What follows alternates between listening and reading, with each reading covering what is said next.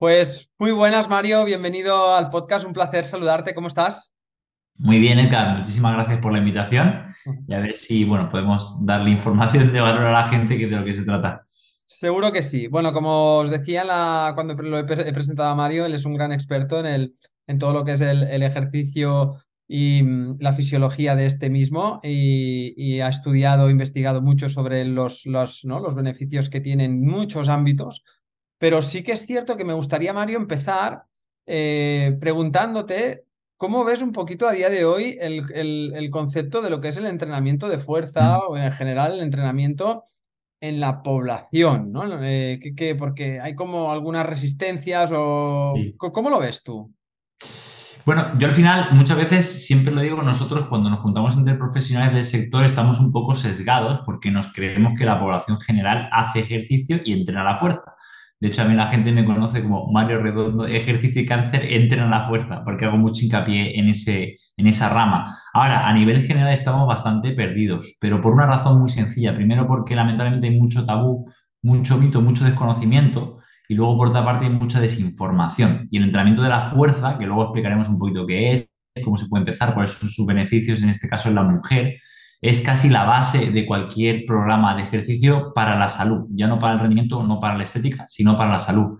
Yo me dedico sobre todo, como digo, a cáncer, generalmente en cáncer de mama, pero también evidentemente he estudiado y colaboro con compañeros en otras patologías o situaciones como puede ser embarazo y posparto, como puede ser obesidad, como puede ser en, tema en niños, ya no cáncer pediátrico, sino en niños, en su desarrollo, o incluso también en, en enfermedades eh, cardiometabólicas como puede ser la diabetes, eh, la resistencia a la insulina o cualquier apartado relacionado con ello. Y al final, lo que la gente tiene que entender que es complicado es que el sistema musculoesquelético necesita un estímulo eficiente para que tú estés sano y muchas veces simplemente caminar no es suficiente o incluso correr no es suficiente. Eh, hay una frase que a mí me encanta de varios compañeros que dicen no hay que correr para ponerse en forma, hay que ponerse en forma para correr. Y cuánta gente, tú lo sabes muy bien, runners o gente que se prepara a través de lo que sea, acaba lesionado porque no está preparado eh, osteoarticularmente y muscularmente para ese esfuerzo. Por tanto, tanto a nivel salud, a nivel prevención de lesiones,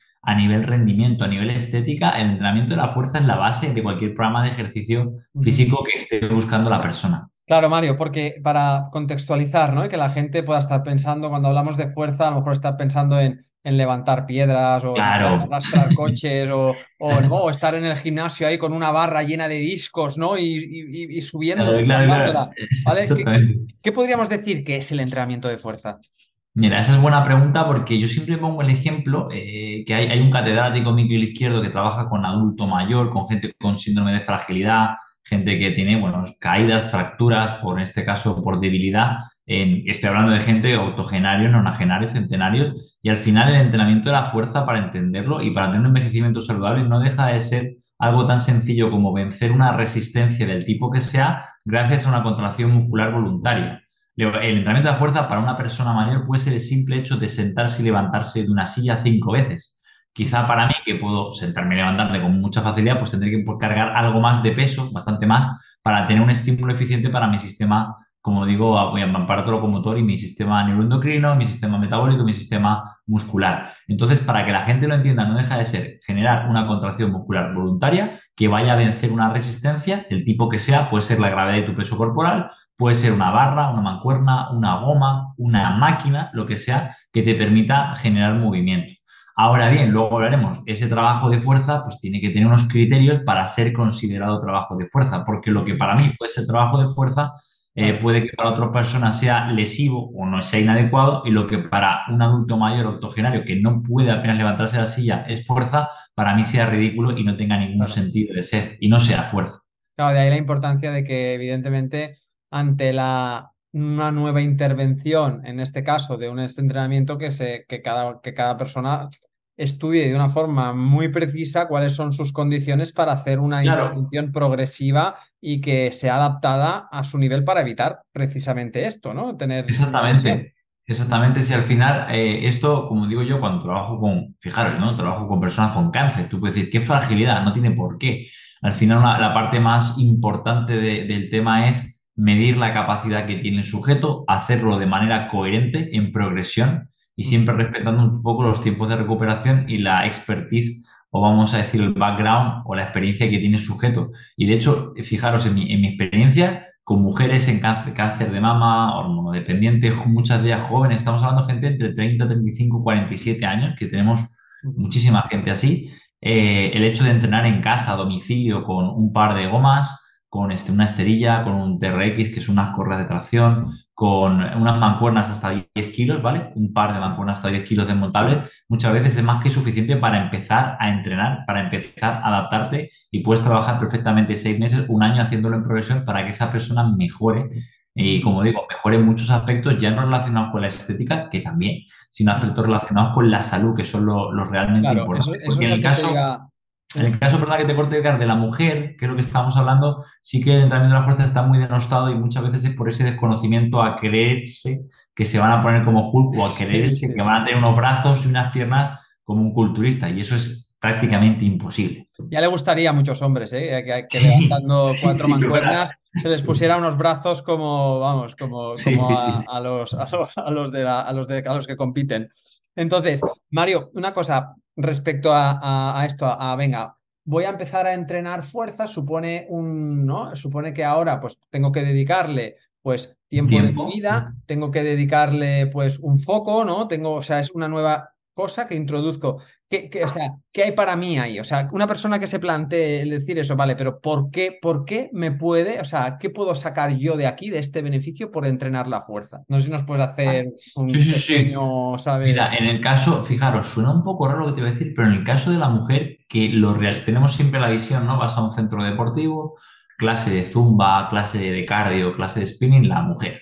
Eh, sala de pesas, el hombre. Y realmente el hombre tiene que hacer trabajo cardiovascular, trabajo metabólico, y la mujer tiene mucha más necesidad de hacer trabajo de fuerza. ¿Por qué? Porque la mujer se discapacita antes que el hombre porque tiene menores valores de masa muscular y de fuerza muscular. Entonces, llegada a una edad concreta, ellas padecen más fracturas, padecen más complicaciones y son menos independientes que el hombre. O sea, que tienen más necesidad de entrenar la fuerza las mujeres que los hombres, primer punto. Luego, te va a permitir mantener unos huesos fuertes y sanos, vas a tener menor riesgo de caída, de fractura. Vas a mantener un mejor tono muscular, lo que la gente dice tonificar, tanto para la estética como también para la salud, porque el músculo es un regulador hormonal y un regulador del metabolismo. De hecho, el 85% de la glucosa ¿vale? Del azúcar que tienes tú en sangre, lo capta ese músculo esquelético y hay que darle un estímulo eficiente. Luego, también en el caso de la mujer en el periodo fértil, como os digo, va a ayudar a regular hormonas sexuales que son muy importantes, como los estrógenos, la progesterona, de cara a un ciclo menstrual, de cara a un embarazo, incluso la tiroides.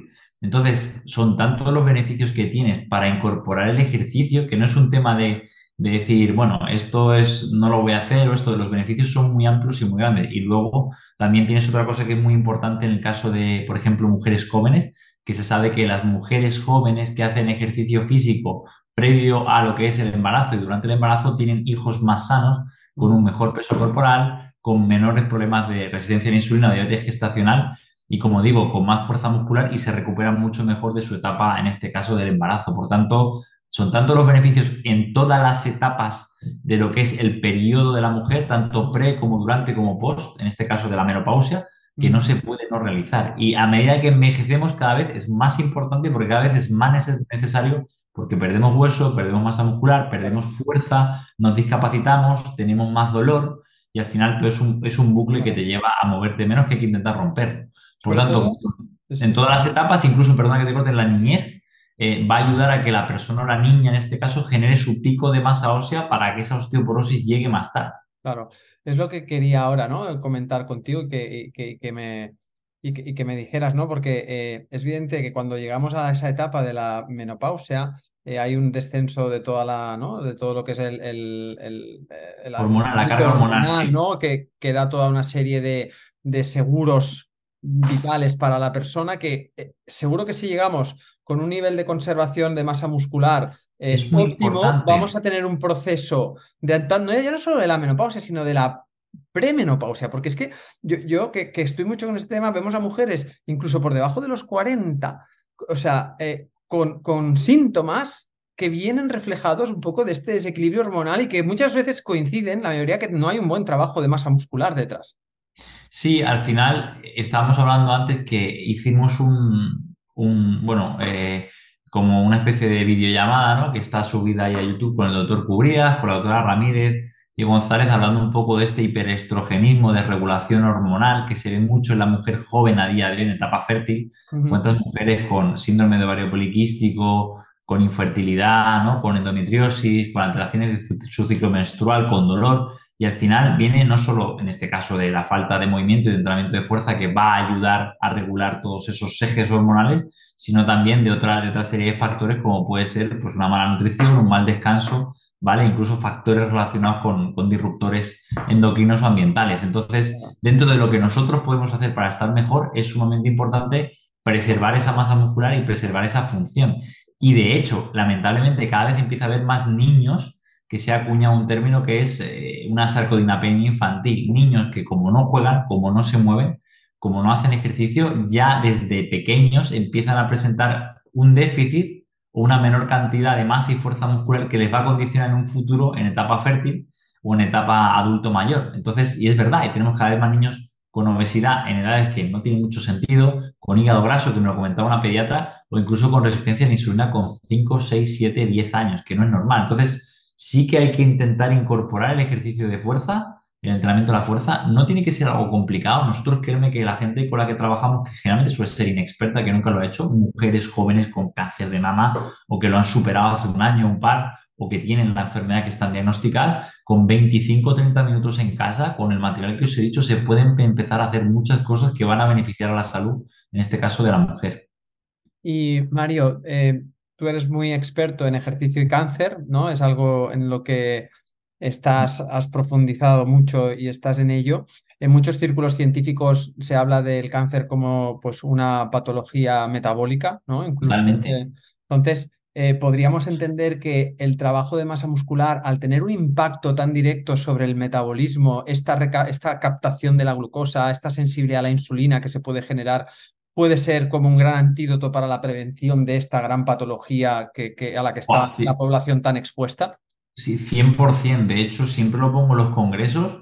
Hay, hay varios artículos, incluso han salido hace algunos muy poco, cómo correlacionan la resistencia a la insulina eh, y esas, alteraciones de la glucosa en sangre que se pueden medir. De hecho, yo llevo, no sé de aquí porque tengo una sudadera, pero tengo un glucobike, tengo un, bueno, un medidor de glucosa de agua y se ve como el hecho de tener un metabolismo alterado en este sentido se correlaciona con mayor incidencia de cáncer y con peor pronóstico y mayor agresividad de la enfermedad y peor respuesta a los tratamientos durante la enfermedad.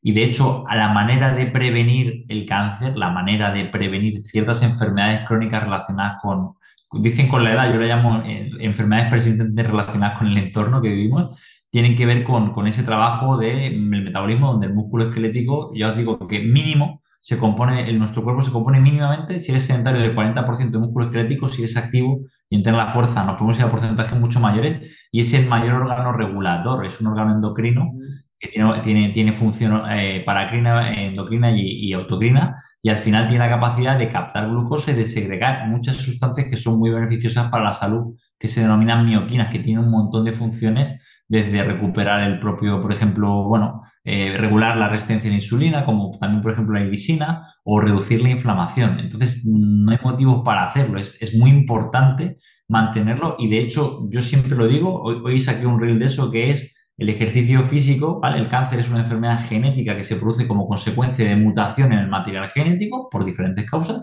pero que se debe tratar y afrontar y prevenir con el metabolismo.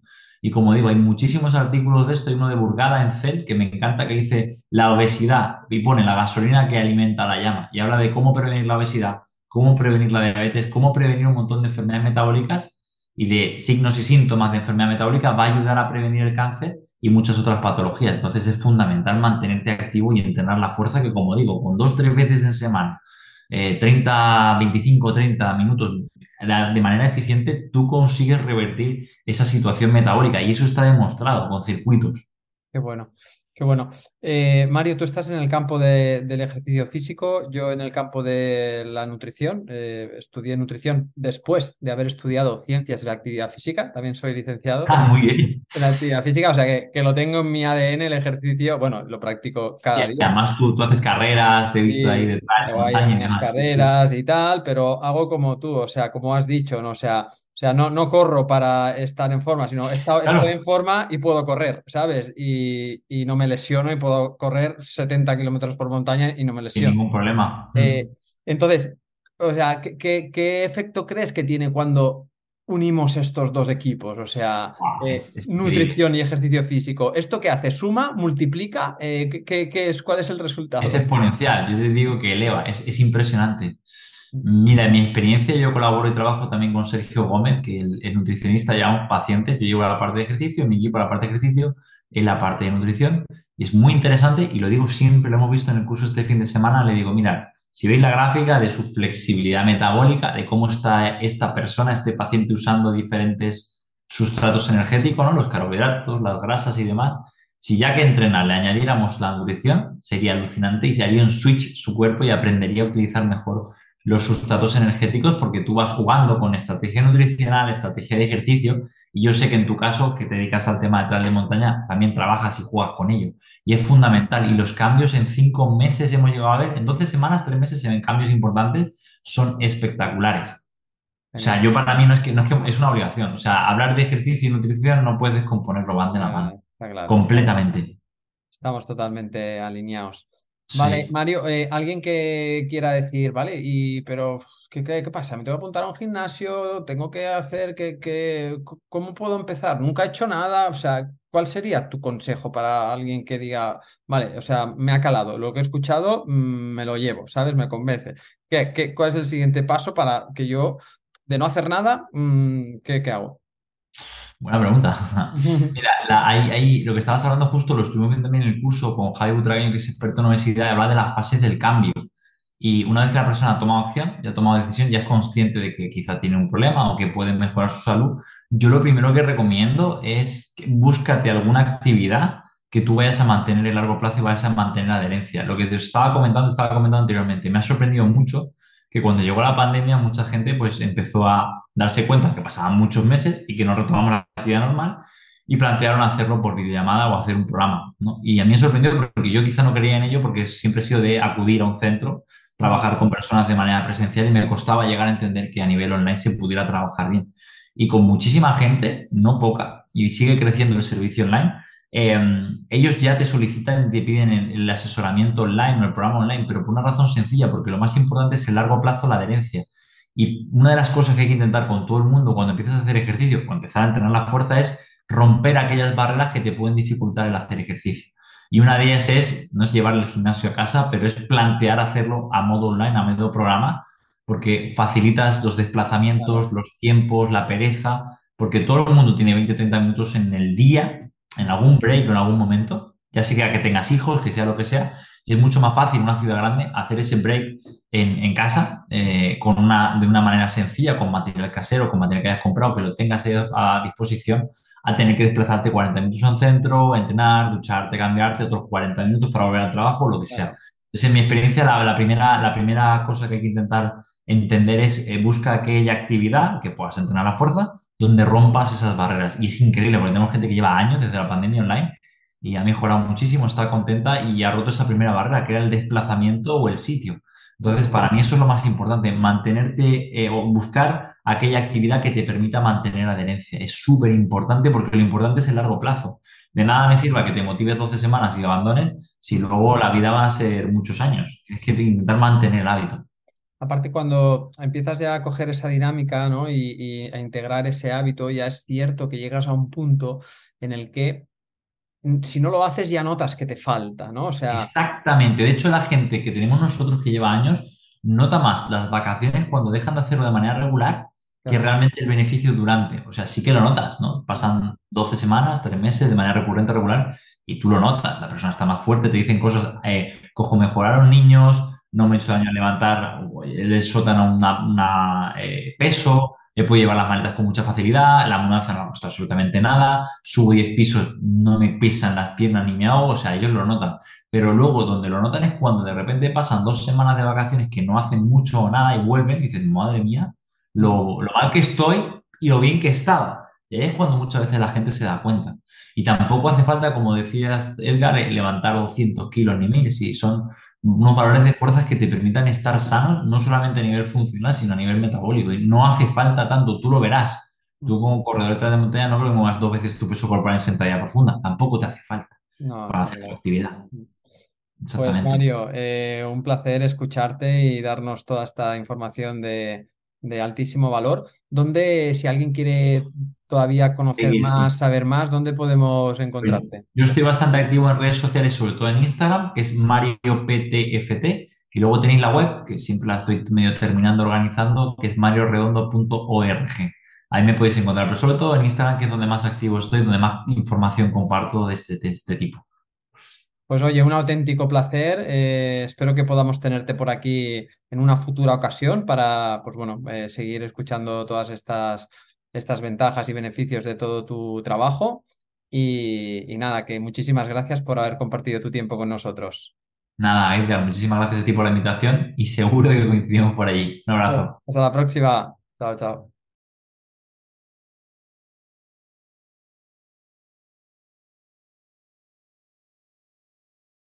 Muy buenas, bienvenidos a un nuevo episodio de nuestro podcast.